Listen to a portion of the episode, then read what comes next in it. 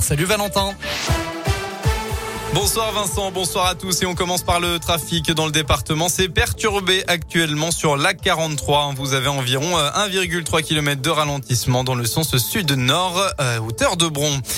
À la une de l'actualité, le président ukrainien Volodymyr Zelensky a affirmé avoir cassé le plan de l'invasion russe et a appelé à défendre la capitale Kiev, devenue plus que jamais la cible principale des forces de Moscou. Selon un premier bilan du ministre ukrainien de la Santé, au moins 198 civils ukrainiens, dont trois enfants, ont été tués et 1115 personnes blessées en Ukraine. En parallèle, Emmanuel Macron a lui appelé à la résilience au salon de l'agriculture pour l'ouverture dans un discours d'une vingtaine de minutes. Il a déclaré, je cite, cette guerre durera, il nous y préparer. Enfin, dans la région et dans un très court communiqué de presse, l'Auvergne-Rhône-Alpes a annoncé suspendre l'ensemble de ses partenariats et coopérations avec la Russie sans un mot de plus ni détail. On rappelle que le président de la région, Laurent Vauquier, ne s'est toujours pas exprimé sur le sujet.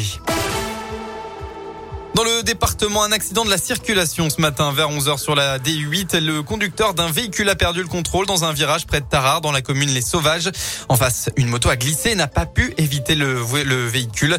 Dans ce dernier, une femme et deux enfants ont été légèrement blessés. Le motard et sa passagère s'en sortent avec de multiples fractures mais sans pronostic vital engagé. Ils ont tous les deux été tout de même héliportés à l'hôpital.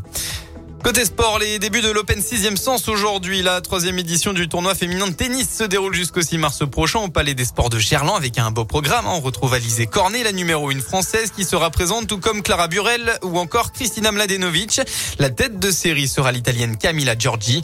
À noter la présence de la lyonnaise et espoir Elsa qui a profité d'une invitation par la Fédération française de tennis. L'autre lyonnaise de cette édition, c'est évidemment Caroline Garcia, l'ambassadrice de cette édition qui a hâte de retrouver le public cette année. L'année dernière, c'était vraiment une année euh, mise en parenthèse parce qu'on n'a pas pu partager euh, avec le public, personne n'avait le droit de venir, donc ça a été très difficile.